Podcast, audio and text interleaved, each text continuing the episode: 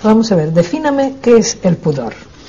Bueno, creo que lo mejor para definir una virtud y de hacerlo de la manera más clara posible es de leer una definición, o si no una definición, una descripción operativa de la persona que vive el pudor.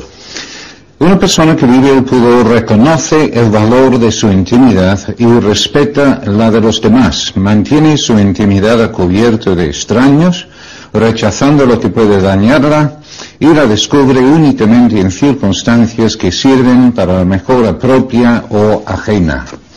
Bueno, en esta definición quizás lo más importante es de subrayar que estamos refiriendo a, a, un hábito que permite a la persona defenderse con su intimidad frente a distintos tipos de influencias externas.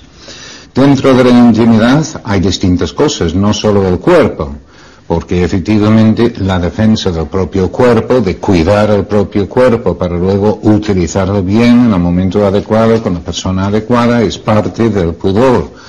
Y lo que hoy día pues incluso se llamaría la educación sexual. Pero también tenemos otros aspectos de la intimidad, la intimidad de mis propios pensamientos o de mis propios sentimientos. Hay personas que van contando todo lo que les ocurre respecto a sus sentimientos, sus pensamientos o cualquier persona en cualquier momento. Les falta pudor. Pero también hay personas que van compartiendo su cuerpo de cualquier manera con cualquier persona, que también es una falta de pudor. El pudor, en una palabra entonces, es esa virtud que permite que uno está en posesión de los aspectos más íntimos de uno mismo y uno aprende a utilizarlos únicamente en términos generales cuando uno cree que haciéndolo uno va a ayudar a otras personas a mejorar o que uno puede terminar mejorándose uno mismo también. Bueno, yo creo que casi ya hemos acabado. Todas las preguntas que yo tenía casi, bueno, vamos a ver. Hoy en día eh, oímos mucho, pues sobre todo a los personajes públicos, ¿no? clamar por su derecho a su intimidad. Parece como que va en esta línea, ¿no? Y atacan pues a la prensa, a los medios de comunicación que los invaden, pero por otro lado parece como que su vida está en la calle, con lo cual, ¿dónde está el límite de la intimidad, del pudor? ¿Qué es público, qué es privado en una persona? Bueno, no solo en este planteamiento, sino otra cosa curiosa, y también se va hablando de que la persona natural, sin ningún tipo de condicionamiento social, es la persona que anda desnuda sin ningún tipo de cuidado de su propia intimidad. Entonces tenemos los dos problemas planteados. Por un lado, la gente diciendo que por vía de los medios de comunicación masiva y otra, y personas, individuos que no me dejan defender mi propia intimidad y por otro lado dice que la intimidad debe de estar ah, ah, delante de todos. Entonces es una contradicción realmente bastante curiosa sobre este tema. Em, tal como lo veo yo, entiendo que si estamos pensando desde la postura educativa, lo que estamos buscando es esa situación donde el joven aprende a valorar lo que es suyo y en cuanto aprende a valorar lo que es suyo, los aspectos íntimos de su ser, sus propios sentimientos o sus propios pensamientos, y los ámbitos en que lo puede vivir. Entonces ahí tenemos tres ámbitos en que se puede vivir el pudor. Uno es en la vivienda. Algunos antropólogos pues entonces dicen que el pudor o el sentido de la casa no era tanto como de defenderse de los elementos o de las fierras, sino para que la persona podía vivir su intimidad. Bueno, se puede vivir la intimidad en un ámbito que es eh, lo del hogar, luego en segundo lugar en el vestir, y luego en tercer lugar en el hablar, en el lenguaje. Eh, volviendo a lo que hemos dicho, entonces, de vivir la intimidad es en esos tres ámbitos. Mm, ¿Cuáles son los peligros desde fuera de que alguien se va a meter dentro de mi intimidad? Principalmente dentro de mi hogar. Porque no me pueden obligar a hablar de mis cosas íntimas. Y eh, me pueden, por vía del condicionamiento social, pues hacerme pensar que es bueno desvestirme en cualquier situación, es decir, no apreciar auténticamente mi propio cuerpo, pero es mucho más vulnerable desde el punto de vista de que alguien saca de lo que es propio del propio hogar, que es donde uno vive en primer lugar la intimidad. Ahora, esta otra perspectiva, cuando se refiere a a lo que es natural, eh, lo que dice, más natural, lo que es más natural, pues son los nativos perdidos en la jungla de las Amazonas que van desvestidos y si no fuera por condicionamiento social, pero vamos a ver, ¿qué es natural? Ahí hay el problema de qué es la palabra natural. Y una persona tiene unas características, unas potencias que no son comunes a los otros animales. Tenemos voluntad y tenemos intelecto. Por tanto, la persona, en cuanto más y mejor desarrolla su voluntad y su intelecto, más natural es. Y en ese sentido, los nativos perdidos en la jungla son menos personas en ese sentido que una persona que tenga desarrollado su voluntad y su intelecto. Entonces ya vemos que ahí hay que poner en juego lo que mm, disponemos, de lo que nosotros disponemos en el intelecto y la voluntad para luego aprender a aprovechar bien, a utilizar bien lo que es nuestro.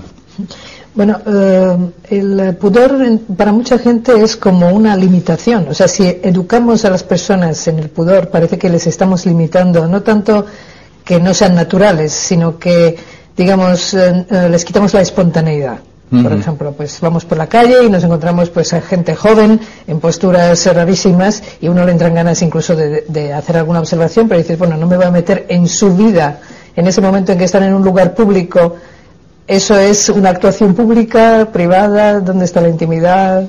No, esto ya son situaciones también de prudencia, que es otra de las virtudes que hemos visto en algún momento, que es precisamente permitir a la persona pensar en cómo debe de actuar en cada momento. Pues hay que tomar una decisión respecto a esta situación que surge en cada momento. En un momento puede ser una falta de prudencia, pues lo de intervenir en una situación con unas personas absolutamente desconocidas en un lugar público, pero en cambio en otros momentos se puede llamar la atención, hay maneras de hacerlo respetuosamente. Em, pero es difícil porque en estas situaciones que seguramente son relativamente desconocidas, pues uno no tiene criterio de saber si es bueno actuar, si no es bueno actuar, y mientras uno está pensando, pues ya ha pasado el momento. No es sencillo entrar en las cuestiones que se refieren a la intimidad ajena. Y cuando hay faltas de intimidad, exactamente lo mismo. Si notamos que hay determinados tipos de lugares donde habitualmente se falta a, al pudor, lo lógico es que uno intente evitarlos. Pero allí también eh, conviene tener en cuenta que no son criterios objetivos ajenos que luego nos pueden indicar qué es pudor y qué no es pudor, respecto a cubrir el cuerpo, por ejemplo. Entonces, pues, algunas personas eh, miden o pretenden medir eh, si una persona vive el pudor o no por los centímetros cuadrados de tela que utiliza para cubrir su cuerpo. Y aunque en parte tiene que ver con los 20 metros cuadrados que cubre el cuerpo, no es tanto eso como la manera de llevar la tela.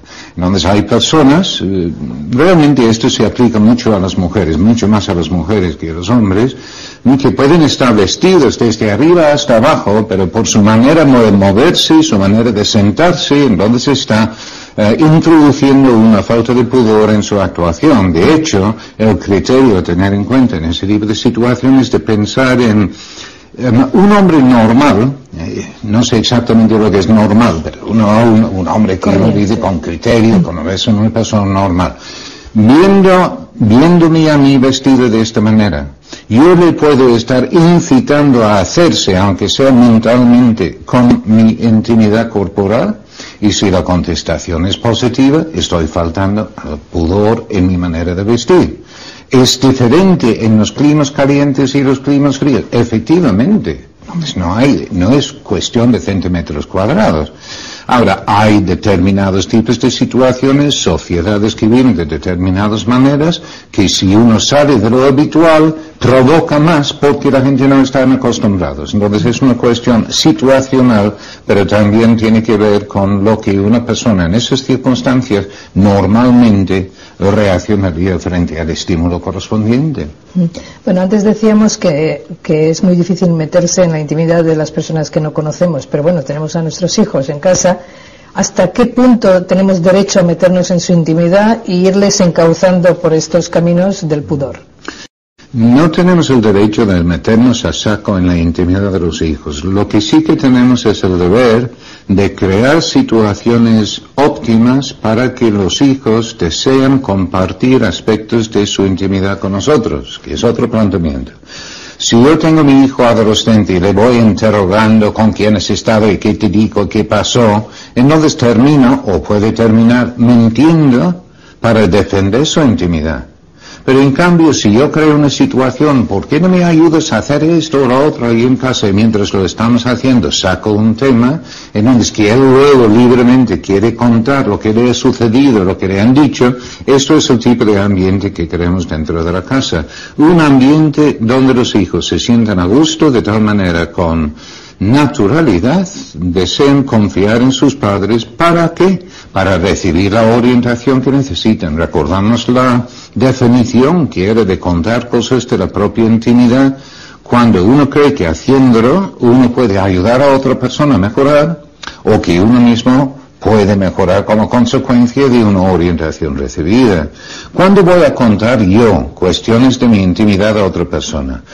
Pues con una frase del tipo siguiente, pues mira, recuerdo cuando yo era joven en donde me sucedió tal cosa y por qué lo cuento. Era una cosa de mi intimidad porque creo que haciéndolo lo voy a apoyar, lo voy a ayudar a esto para otra, otra persona a ver que no es el único en el mundo que ha sufrido ese tipo de sentimiento. Mm. Entonces es esta doble entrada, vamos a decir. La intimidad con los hijos de todas formas, eh, sí que vamos a respetar su intimidad, pero sabiendo que el criterio supremo es el bien del hijo. Entonces, aunque yo voy a intentar no abusar, no meterme a saco en su intimidad, hay determinadas cuestiones en que uno tiene que obrar en contra de lo que parece que es la defensa de la intimidad. Por ejemplo, si una hija de 17 años va recibiendo una serie de cartas con periodicidad y, está llorando, se encierra en su cuarto, se ve que cada vez se va poniendo peor cara, le preguntamos pues qué está sucediendo, no contesta nada, creamos situaciones para que pueda abrirse, no se abre, pero cada vez que lee una carta y no vemos que se va poniendo peor, ¿qué vamos a hacer? Pues yo diría leer la carta. Y esto es un abuso de la intimidad. Me da igual que sea un abuso de la intimidad, porque sobre todo, más que la intimidad está bien y yo necesito saber qué está pasando para luego poder ayudarla. Bien, y ya que en muchos ambientes o en algunos ambientes el pudor está tan desprestigiado, ¿cuáles son los beneficios del pudor? Dígame. Pues aquí yo creo que mm, lo que uno necesita es reconocer que uno quiere estar en posesión de uno mismo y así tener personalidad. ¿Cuál es, qué es la personalidad? La personalidad yo lo entendería como la suma de los distintos aspectos de la intimidad de la persona. Pensamos en un adolescente que tiene una intimidad, pero posiblemente no lo sabe. Y si no lo sabe, pues es como una persona que le han regalado una maleta, no se le ha ocurrido abrir la maleta y lo pone debajo de la cama. Y esta, dentro de la maleta, está lleno de billetes mm, de dinero. Pero él teóricamente es dueño de los billetes, pero como jamás ha abierto la maleta, pues no sabe que lo tiene. Pues ¿qué sucede en esa situación? Lo mejor que puede suceder es que no suceda nada, porque cualquier persona puede entrar, encontrar los billetes y robarle todo lo que es suyo. Lo mismo sucede con la intimidad de los jóvenes. Si no se dan cuenta de que tienen unos pensamientos propios, unos sentimientos propios, un cuerpo propio que es suyo para disponer de ello como ellos quieren, otras personas pueden ir robándoselo con una facilidad enorme de tal manera que terminan siendo personas que se dejan llegar únicamente por sus tendencias básicas y dejan de tener personalidad. Entonces este es uno de los grandes méritos de poder desarrollar el pudor y también respecto al eh, aspecto del cuerpo. Entonces uno dice, pues todo esto de la educación sexual, ¿realmente de qué se trata?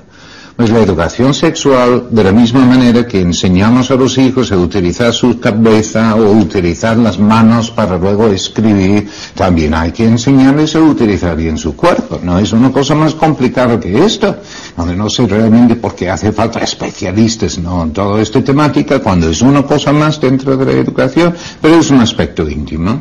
Como es un aspecto íntimo y donde se defiende especialmente la intimidad es dentro del hogar, en el destino en hablar, pero especialmente dentro del hogar, pues donde hay que realizar esta educación, pues dentro del hogar porque es el lugar íntimo donde se pueden tratar las cosas con la máxima naturalidad eh, que hace falta para estos temas. Pero ¿por qué la educación mm, sexual? Para que la persona esté en posesión de su propio cuerpo, para que aprenda a utilizarlo adecuadamente, que si no se deje llevar por sus tendencias básicas como cualquier animal, que tiene sus instintos y sigue sus instintos.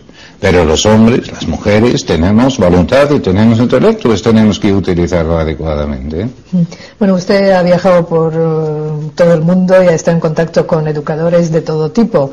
El pudor a veces lo asociamos con lo moral, con lo religioso, pero gente que no tiene esa base eh, también defiende el pudor. ¿Y qué razones dan como positivas para que una persona tenga pudor? Al margen de no, De hecho, es difícil que una persona que no tenga fe sobrenatural reconozca la importancia del dominio del propio cuerpo. Porque si no se entiende que el fin eh, vamos a ir por partes, porque si yo pregunto a uno cuál es el fin del comer, pues el joven me puede contestar, pues, eh, llenarse de comida. Pues es una contestación un poco tonta, vamos, no es el fin del comer. La función del comer, pues no es eso.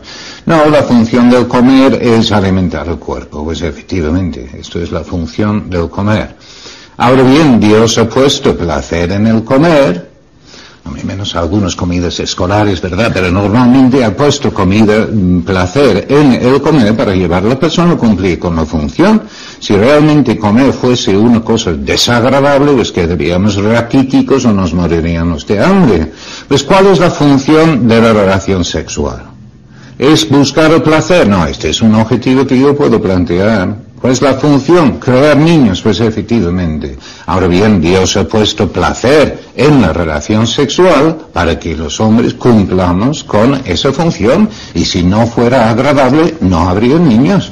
Ahora bien, con el fin del placer y nada más que del placer, y si la persona no tiene, por tanto, un fin superior en su vida, entiende que el único fin es el placer, de un planteamiento puramente freudiano, que sigue teniendo mucha influencia en los tiempos actuales, entonces no tiene ningún sentido el controlar el propio cuerpo. A menos que uno cree que por hacerlo, pues uno pues logra mayor placer en algún momento, pero no es en el sentido de que lo he explicado ahora en función del buen funcionamiento del propio cuerpo, de acuerdo con la razón de su propia existencia. Con este planteamiento, en donde si las personas eh, no tienen fe sobrenatural, es muy difícil razonar o conseguir que luego viven el pudor en ese sentido. No digo que sea imposible, sencillamente que es muy difícil. Mm.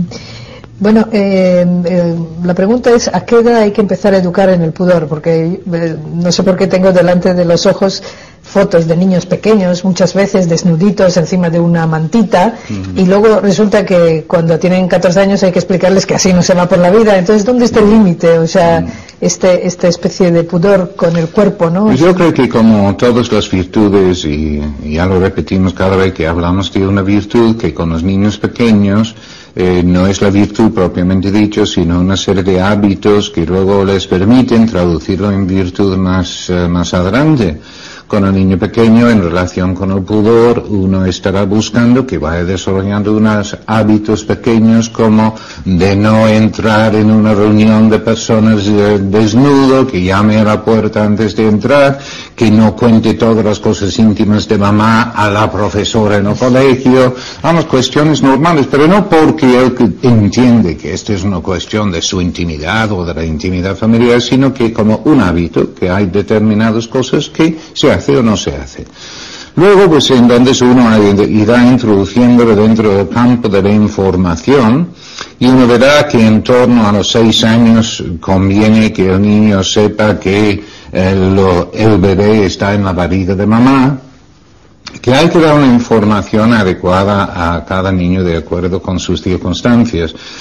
Siempre se plantea es mejor llegar antes o después. Llegar después mal porque puede haber recibido una información incorrecta desde otras fuentes, especialmente de los parientes, por cierto. Y luego también es posible que uno va despertando una curiosidad malsana introduciendo la información cuando no conviene. Pues si dentro del ambiente familiar uno se va dando cuenta que es un tema más para tratar, entonces uno va aprovechando las circunstancias de acuerdo con cada niño y con cada niño mejor es atenderle personalmente ya que sus inquietudes, sus necesidades son diferentes. Entonces incluso desde los seis años pues conviene ir sacando estos temas. Una información adecuada al niño de acuerdo con su proceso de crecimiento. Ahí pues la una información adecuada. Recuerdo que cuando vivía en Bilbao había un matrimonio que tenía un hijo y entonces eh, su madre pues quedó embarazada entonces, en un momento, el niño de 5 o 6 años te preguntó, pero mamá, ¿qué tienes ahí? Y ella le contestó, es un bebé. Pero luego siguió preguntando y dijo, pero mamá, ¿cómo llegó ahí? Y ella le contestó, pues mamá, eh, papá me lo regaló. Pues ya pareció una información adecuada para un niño de 5 o 6 años. Quedó contento con la información decía sea, porque luego por la noche llegó su padre a casa y fue corriendo a su padre y dijo, papá, ¿tú has regalado un bebé a mamá? Y entonces dijo, pues sí, sí que lo he hecho. Y entonces dijo, no le regales más porque los come. entonces, pues igual necesito un poco de más información, pues efectivamente. Es un proceso hecho con naturalidad, relacionando la educación propiamente del cuerpo con la educación para el amor y con la educación en la fe que nosotros eh, colaboramos con Dios en la creación del niño, pero Dios está poniendo el alma en donde que sea una parte de un todo y no una cosa separada como clase de biología. Por eso está la clase de la reproducción en biología. Nosotros estamos agrandando el tema para que sea auténticamente parte del amor. Y ahí es una cosa, aunque ya me estoy como entusiasmando con la cuestión, me da muchísima pena pensar que el tema de la educación sexual, la educación para el amor, no se abarque dentro de la misma familia, porque hay tan pocos temas íntimos, tan maravillosos que tenemos para tratar con nuestros propios hijos. Y estos temas son tan gloriosos, que es un tema tan maravilloso para hablar personalmente con cada uno de los hijos, con las hijas, para que vayan captando progresivamente cuál es la situación, para disponer adecuadamente de lo que ellos poseen, que pues, sencillamente me da mucha pena pensar que luego van abarcando estos temas dentro del colegio como si no tuvieran nada que ver con la intimidad propia del propio hogar. ¿Y no será que los padres se sienten incapaces de explicarlo bien y entonces prefieren despachar este tema a otros? Eh, que lo hacen también lo mejor que pueden muchas veces. Puede que sí. La, verdad es que creo que los motivos principales que pueden tener los padres por no intervenir, por no hablar de este tema, es por no disponer de tres o cuatro palabras para tratar los temas mm, delicados con sencillez. Normalmente es mejor utilizar las palabras médicas, y una vez que uno nos ha encontrado en cualquier libro, pues utilizarlos para luego explicar lo que hace falta. Entonces una información dada como proceso, con naturalidad, introduciendo los temas eh, de acuerdo con el momento, teniendo en cuenta unas edades cuando conviene tocar determinados temas y, em, y, y tratarlos así. Y como en muchas cosas, cuando uno comienza, pues entonces uno dice, pues ¿por qué he estado tan reticente en esta cuestión que no es para tanto? Mm. Bueno, eh, imaginemos que a nuestros hijos los hemos formado en el pudor y que realmente en casa y por donde los vemos se ve que lo tienen asumido. Pero de repente llegan pues unas vacaciones, llega un campamento, llega una excursión donde están con otros niños, donde eso no se practica, lo que ellos tienen. ¿Cómo formar su criterio para que en una situación así no se dejen llevar por lo que mm. hacen otros?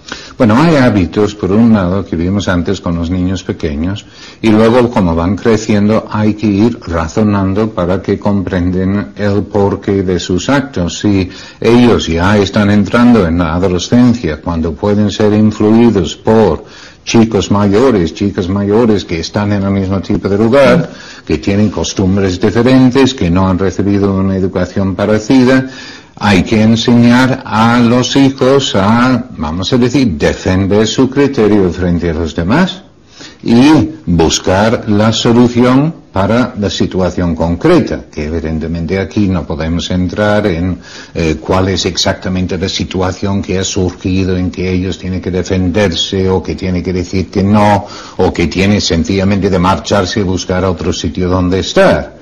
Pero desde luego, si están en la casa de, de eh, de unos amigos, donde tienen costumbre de dejar a los hijos ver todas las películas y ellas saben que ya son unas películas que en casa no ven, pues uno les enseña a decir, cuando hay una película, decir que uno está cansado y que uno va a la cama, si esto es el caso, ¿no?